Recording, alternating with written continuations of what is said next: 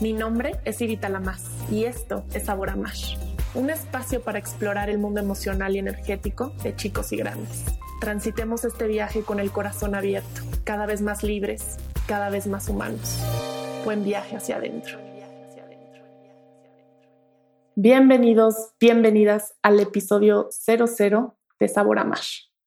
Mi nombre es Ivita Lamas, soy psicoterapeuta corporal y biodinámica y tengo un hijo que al día de hoy tiene 11 años. En este episodio se supone que les cuento un poquito sobre qué va, de qué va a ir este podcast. Siendo muy sincera, hago este espacio, abro este espacio por dos razones.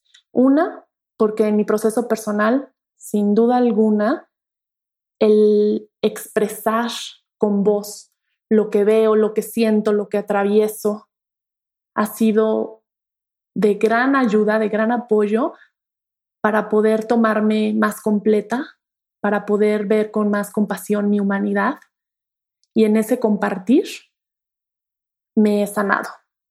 Por otro lado, me interesa compartirlo porque mi, mi enfoque en la maternidad, en la paternidad, en la crianza intuitiva, va de la mano con las emociones, con explorar el mundo emocional y energético.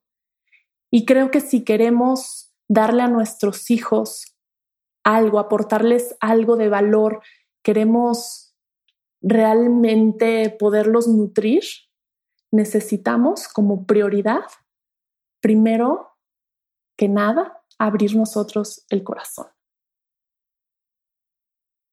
Si nuestro corazón no está abierto, si nuestro corazón se resiste a sentir, se resiste a lo que ya está sucediendo, acostumbra a culpar a lo externo. Ese es el contexto que les estamos poniendo a nuestros hijos. De eso van a aprender. Ese es el modelo a seguir. Esto es lo que es la vida. Nosotros estamos moldeando un poco esta perspectiva del mundo, si el mundo es confiable o no, si el mundo es abundante o no si lo externo es lo que es culpable de mis emociones o yo tengo herramientas para poder atravesarlas, si tengo que constantemente estar buscando quién debo ser para ser validado. Todos estos cuestionamientos empiezan por nosotros.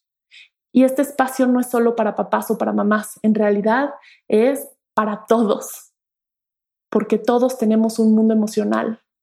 Porque si estás escuchando esto, espero, eres humano y dentro de las características humanas tenemos neurosis, tenemos ego, tenemos defensas, tenemos miedos, tenemos creencias.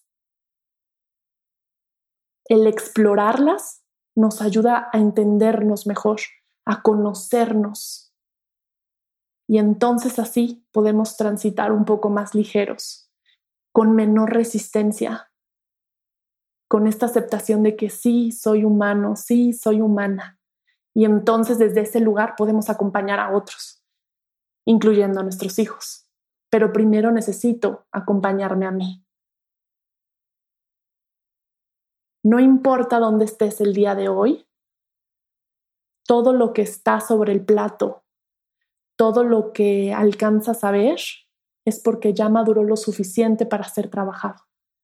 Y entonces te invito a que en estas pláticas, en estas reflexiones, en este compartir de herramientas, podamos caminar juntos, como menciono en la introducción, cada vez más libres, cada vez más humanos.